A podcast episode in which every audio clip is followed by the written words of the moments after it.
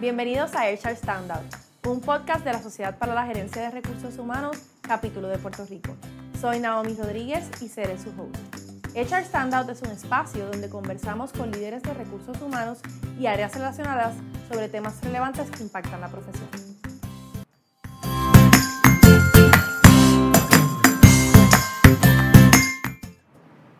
Saludos a todos. Hoy me acompaña Ilia Rodríguez, principal oficial de talento y administrativo del grupo Triple S. Hola Ilia.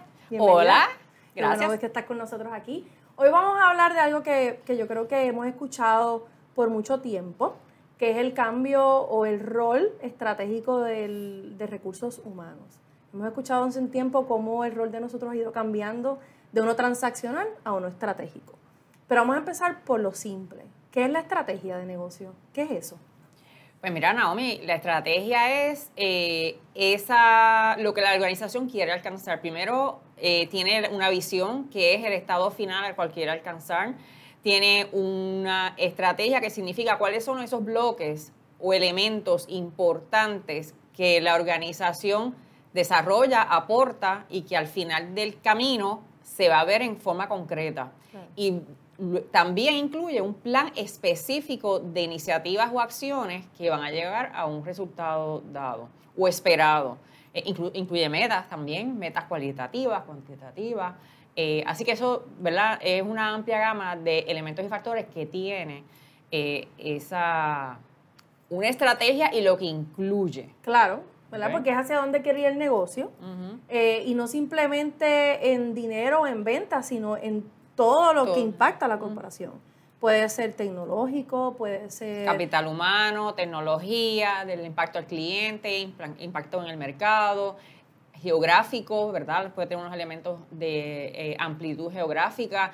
Eh, así que, ¿verdad? Tiene una múltiple, múltiples factores que quiere impactar. Definitivamente. Y yo creo que eh, en la inserción del rol de recursos humanos en esa mesa donde se planifica estratégicamente el futuro de la empresa, es importante. Eso es así. ¿Por qué es importante? Cuéntame. Bueno, cuando el recursos humanos está en la mesa, tiene la oportunidad de escuchar desde que se generan esas ideas, esas preguntas que los líderes de negocio quieren atender en el mercado, en su cliente o, o como organización que va a implementar y ejecutar esas estrategias, ¿verdad?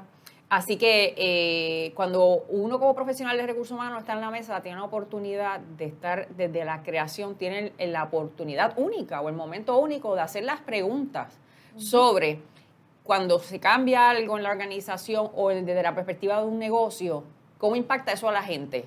Impacta que tengo que traer competencias nuevas a la organización. Esas competencias nuevas a la organización, ¿las tenemos o no las tenemos? Si no las tenemos, ¿cuál entonces es la estrategia de recursos humanos para poder atraer o reclutar las personas que tengan las competencias necesarias para el nuevo plan estratégico, ¿verdad? O por un cambio, un plan estratégico puede ser nuevo, pero también puede ser el mismo plan con algunos cambios modificados. Sí, que no está escrito en piedra. Correcto, ¿verdad? Puede ser unas modificaciones. Así que eso es eh, uno de los elementos. Otro elemento es dónde tú vas a buscar ese talento. Así que tu estrategia de reclutamiento también tiene que acoplarse a ese nuevo desafío que la organización se está eh, va a tener de frente. Eh, ¿Cómo vas a desarrollar y mantener esa gente en la organización comprometida? ¿Cómo lo vas a compensar? A lo mejor esas nuevas capacidades que tú vas a incluir en tu organización te traen un reto sobre los esquemas actuales de compensación en tu organización. A lo mejor ese profesional que va a tener unas competencias diferentes en el mercado, se le compensa de forma diferente. Y tú te tienes que plantear si tienes que hacer unas modificaciones dentro de tu esquema de compensación política, filosofía y diseño. Claro, porque también tienes que determinar en qué estrategia tú de compensación, si tú quieres estar en el high-end, tú tienes que estar en la media, eh, porque así depende mucho de quién vas a traer. Correcto. Eh, también cuando tú empiezas a escuchar la estrategia de negocio, tú eh, ayudas a los líderes a plantearse las preguntas correctas para determinar qué cosas actuales de su organización van a requerir modificación. porque podemos, puedes, puedes pensar en el ejemplo de tecnología va a requerir unas capacidades nuevas, pero ese mundo de tecnología, ¿desde dónde en la organización va a servir al negocio. Lo vas a centralizar, lo vas a descentralizar, vas a eh, diseñar un mundo de tecnología diferente para la nueva estrategia de negocio. O sea, el mundo de recursos humanos es amplio. Y que la tecnología también puede traer unos cambios de reducción, por tanto quizás hacer un reskilling. Sí. Eh, así que yo creo que... que puede ser upskilling, puede ser reskilling, ¿verdad? Entrenamiento, cambios, rediseño organizacional, eh, de departamentos, de roles, de... de todo. Puede, ah, puede surgir muchas cosas. ¿Qué pasa? No solamente es estar en la mesa, también es importante uno como líder de recursos humanos, regresar al equipo, compartir esa información, involucrarlos en ese proceso de diseño y de repensar también, porque uno en la mesa está aprendiendo qué, cuáles son las nuevas preguntas que se están haciendo los líderes y qué decisiones se están tomando en la mesa y uno aportar al momento. Pero entonces cuando uno va a operacionalizar eso al detalle de cómo nosotros vamos a poder impactar y apoyar el movimiento de esa estrategia de una manera real eh, en la empresa, pues entonces cuentas con tu equipo de trabajo también para que eh, miren desde su perspectiva muchos ángulos que uno al momento quizás tampoco va a poder ver, ¿verdad? Porque son conversaciones estratégicas, mucha información, eh, son, son eh, aspectos estratégicos, son bien amplios y no vas a entrar a la mesa como recursos humanos para hablar del micro, de la parte de transaccional, eso uno lo va a tomar después, ¿verdad? Es uno de los retos que tiene el área de recursos humanos obviamente nosotras eh, trabajamos en compañías medianas y grandes y siempre me gusta traer la discusión a quizás esa empresa más pequeña, eh, que quizás tiene un departamento de recursos humanos de uno, de dos personas, eh, cómo, y a lo mejor no tiene ni plan estratégico, pero sigue siendo importante saber hacia dónde va el negocio. así que esto que estamos hablando no solamente se lleva a la empresa que es grande, sino a aquella que está creciendo, que, no sabemos hacia dónde vamos, dónde estamos desarrollando, y es importante que la persona de recursos humanos esté ahí. Es correcto. Yo creo que no importa el tamaño de la organización, al final del día, lo importante es que el profesional de recursos humanos esté ahí, ya sea en el proceso de diseño de la planificación estratégica o de ese plan estratégico, pero como también en el day to day. Uno en recursos humanos puede observar cuáles son las actitudes cambiantes de esa fuerza laboral, las destrezas, qué cosas uno está viendo ahí en el field o en el momento y puede servir de dar insumo a esos líderes del negocio en considerar otras perspectivas y otras estrategias para manejar mejor el capital humano, para poder seguir adelantando la estrategia o el plan o sencillamente las, las metas que tengamos de frente a corto plazo. Definitivamente. Y en eso está yo, una, de las competencias que habla del modelo de competencias de Stream habla mucho de conocer el negocio, business acumen. Eh, ese conocimiento del negocio nos permite también nosotros ver qué adiestramientos, eh, qué necesidades hay en cada departamento y, y, obviamente pues también apoyar, apoyar ese proceso. Es correcto. Este, mira, yo creo que una de las competencias bien importantes eh, de profesionales de recursos humanos en este proceso es la capacidad de influencia. Eh, recursos humanos tiene que tener mucha habilidad de escucha activa para no solo escuchar lo que se dice, también mirar lo que no se dice y levantar una voz en esa mesa de lo que se percibe que pudiera ser una pregunta o una inquietud o una incomodidad de cualquiera de las personas que están en la mesa. Porque en un proceso de planificación estratégica o de un plan de trabajo a corto plazo, mediano, y no importa el tamaño de la, de la organización, recursos humanos debe servir de facilitador en esa mesa. Y eso es una otra de las competencias que un profesional de recursos humanos debe tener. A veces eh, en las organizaciones o en cualquier, en cualquier organización eh, hay personas que pueden tomar mayor dominancia en la conversación. El que más rápido habla, el que más rápido va a la mesa a argumentar algo o el que siempre tiene una opinión de algo. Y hay personas que a lo mejor van a quedarse un poquito más calladitas. Recursos humanos puede, con su competencia de facilitación, crear preguntas y abordar a esas personas que no están tan activas en esa discusión para asegurarse que se escucha la voz de, todo, el mundo. Sí, una inclusión. Correcto. Este, la capacidad de influencia, lo otro también es ayudar al negocio a conocer cómo ellos pueden influenciar a su gente a través de modificar su experiencia de trabajo o la experiencia de esos empleados o colaboradores o asociados, como diferentes compañías le nombran, ¿verdad?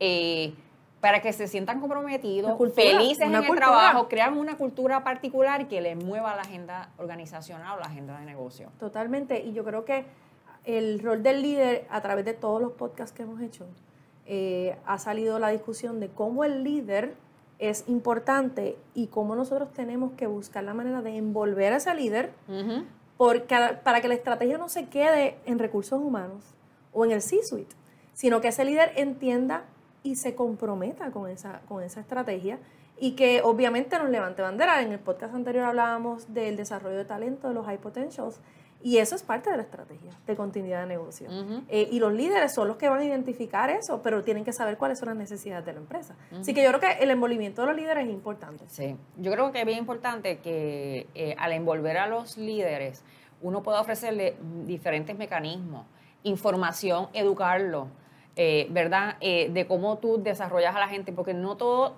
adiestramiento es un componente bien importante, pero la realidad es que en el trabajo es mucho, es también igual o más importante que la gente vaya aprendiendo eh, conocimiento, adquiriendo diferentes perspectivas, a veces hasta el contexto. A veces cuando uno toma el tiempo de explicarle el contexto de los desafíos o de las metas para las cuales la compañía se traza, le cambia la perspectiva a ese empleado de cómo ver su trabajo y puede causar una fuente de motivación adicional para hacer el trabajo y impulsar sus acciones a las metas que tiene que lograr. O sea que, basado en lo que me estás diciendo, también tiene que haber un elemento importante de manejo de cambio, donde el rol de recursos humanos eh, hay un elemento de manejo de cambio, de adiestrar en ese manejo de cambio, no solo a mí como recursos humanos, sino al líder y a los empleados también. Eh, no podemos dejar eso fuera de la ecuación. Pero fíjate, Noemí, en el proceso de lo que es manejo de cambio, a veces pensamos, como tú bien dices, y es correcto, adiestramiento cumple un componente importante.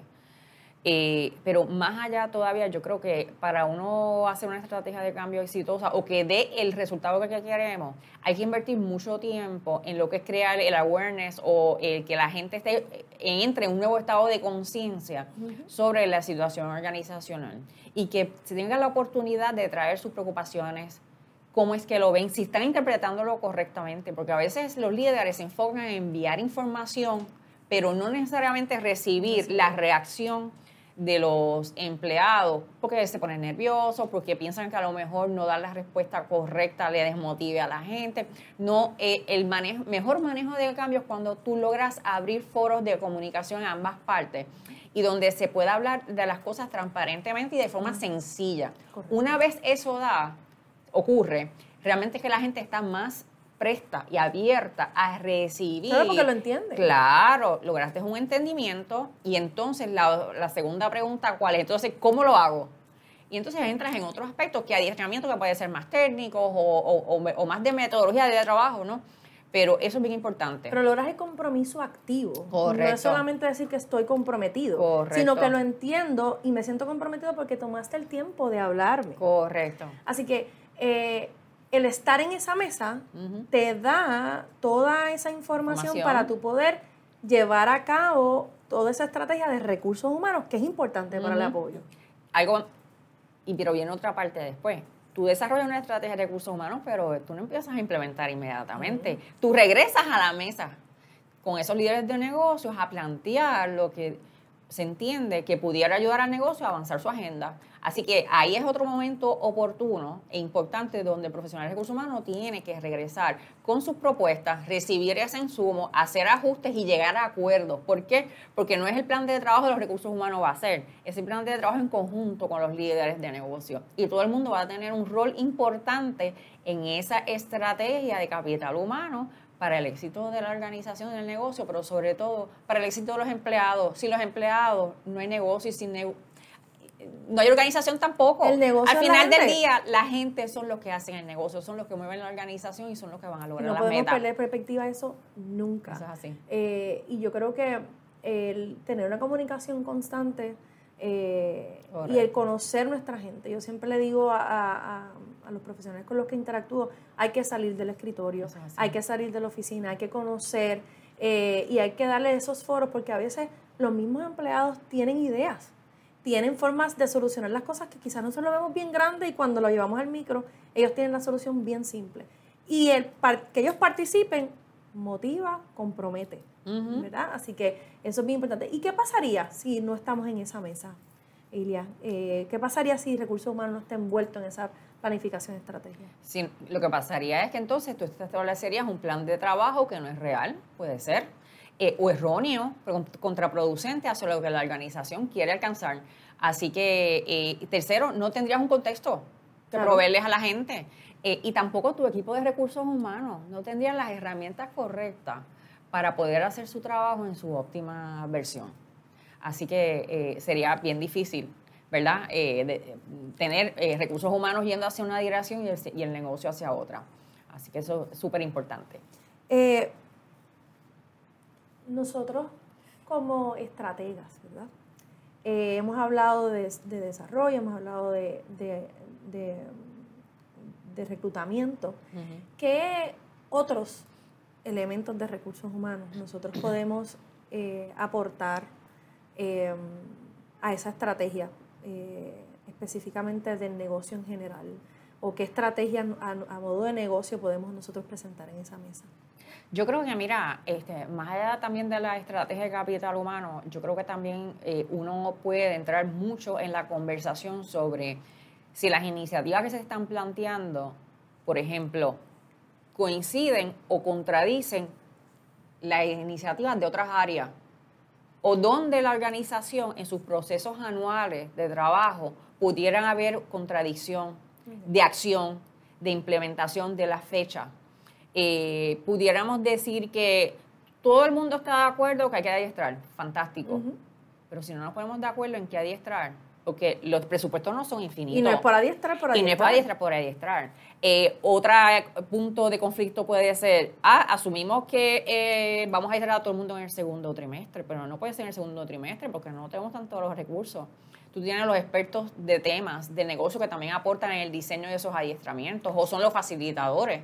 Así que como ente facilitador, más allá del tema, para uno buscar hacer un plan de trabajo de recursos humanos o una estrategia de recursos humanos, tú estás en la mesa para ayudarlos a ellos a tener una conversación productiva. Claro, a unir todos esos Exacto. Y que conecten y que lo que se acuerde, cuando ellos regresen cada cual a su área, no haya luego más tarde en la ejecución un punto de conflicto que muchas veces el empleado es el que se lo sufre, que están allá arriba, no se enteran. No se enteran, eso es correcto. Y, ¿verdad? y hay un elemento bien importante que no hemos tocado. Estamos en la mesa estratégica, conocemos la estrategia de negocio. ¿Cómo nosotros, el conocer el negocio, nos permite llevar esa estrategia al individuo? a, que el individuo entienda cuál es el impacto de lo que él hace en esa estrategia. Eh, ¿Cómo lo llevamos? ¿Cómo ¿Cuál es el, ese hilo conector entre esa oficina, esa mesa de, estratégica a ese individuo que quizás eh, hace un, trabajo de call center, de entrada de datos, de servicio al cliente? ¿Cómo ellos empiezan a entender cuál es el valor de esa tarea a la estrategia del negocio? Mira, Naomi, eso es un reto bien grande. Todos los días, por lo menos yo, en todos los años de experiencia que tengo, eso siempre es un reto. Porque tú quieres asegurar de que lo que tú interpretas y estás entendiendo de esa estrategia, la entiendes y entonces dices, bueno, ¿cómo por grupo ayudas a conectarlos a ellos con esa estrategia? Tú conectas a la gente primero con el por qué se hace eso, un propósito, una misión o por una visión que le emociona a la gente alcanzar, ¿verdad? Luego que tú haces eso, tú te aseguras que los grupos entienden cómo encajan en esa estrategia para abonar y contribuir a ese propósito mayor. Y a su vez, ¿qué es lo que ellos hacen como equipo o como grupo para llegar a esa visión? Ahora, ¿cómo tú llegas entonces al individuo? Tú tienes que sentarte con esos líderes para entender que los roles de todo el mundo de alguna manera tocan esa estrategia. Y mira, y lo más difícil es, y siempre la pregunta que está sobre la mesa es, ¿y cómo yo hago que el del call center eh, se sienta parte de la estrategia? Las asistentes, en las organizaciones. Sí, porque no le ven, no le ven el fin. y es sumamente importante. Todo rol tiene una importancia. Correcto. Así que, ¿qué es, ¿cuál es la misión medular de ese rol, de por qué existe en la compañía? Todos de alguna manera van a tocar la estrategia. Eh, pero eso, eso es una asignación que es ardua. Coge múltiples conversaciones. Eso no se resuelve en una reunión. Es paciencia, escuchar activamente y también creatividad. Y es una realidad que, que hay que aceptar. Así que eh, una vez logras clarificar lo que entiendes que es lo más eh, cercano posible, usa una muestra de esos mismos empleados y pon a prueba esa información. Y si la, retro- la retroinformación sobre eso dice que sí, que hay alineamiento y que se entiende que la contribución va a estar ahí, entonces que tú haces una implementación a esos grupos, en esos roles, eh, eh, para que todo el mundo conecte. ¿verdad? Así que no es fácil, no es fácil inclusive hasta de explicarlo. No. Y uno, dependiendo de la organización que esté, y si es pequeña, mediana o grande, ¿verdad? Este, cada cual tiene su salsa. Eso es una realidad. Y yo creo que, que lo importante aquí es escuchar, estar, aportar. eh, y no perder la Y oportunidad validar. y validar eso es bien importante.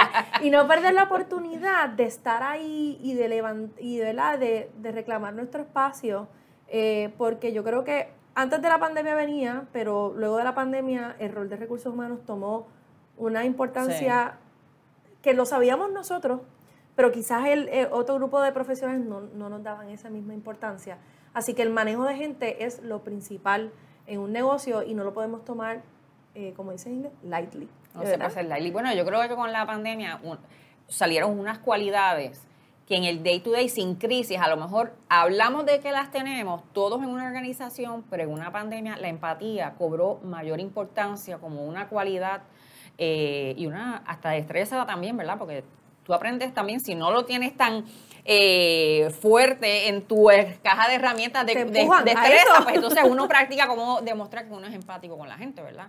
Esa fue una. Eh, lo otro es la capacidad de resolver al momento, no tienes planning.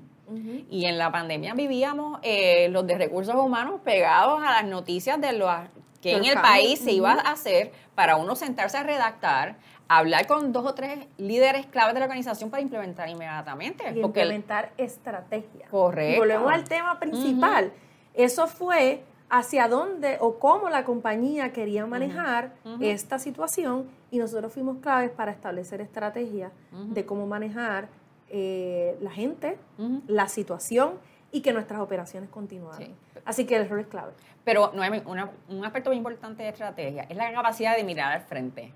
Es la capacidad de visualizar Salir algo de que no existe. al frente. Correcto. Es la capacidad de uno poder visualizar algo que no existe hoy día y que tú estás mirando más allá con las, las fichas de ajedrez que tú estás moviendo y tener cierta capacidad de predecir qué ocurriría al final. Claro, cuando ya estableces el plan estratégico, es cuando tú lo pones en blanco y negro. Claro. ¿Y los planes que son? Ya el camino eh, concreto de andar para llegar a ese final. Así que no es fácil, pero bueno, No es fácil, pero hay que estar y ahí. se puede hacer. Hay que estar ahí. Y somos extremadamente importantes para que el negocio tenga el éxito que quiere. Así que eh, está allí, procura tu espacio y aporta y valida eh, lo que la empresa quiere y cuál es nuestra estrategia de recursos humanos para apoyar a la empresa y a sus departamentos. Gracias, Ilia. Gracias, Gracias por invitación. estar aquí. Eh, lo esperamos en el próximo episodio de HR Stand Up.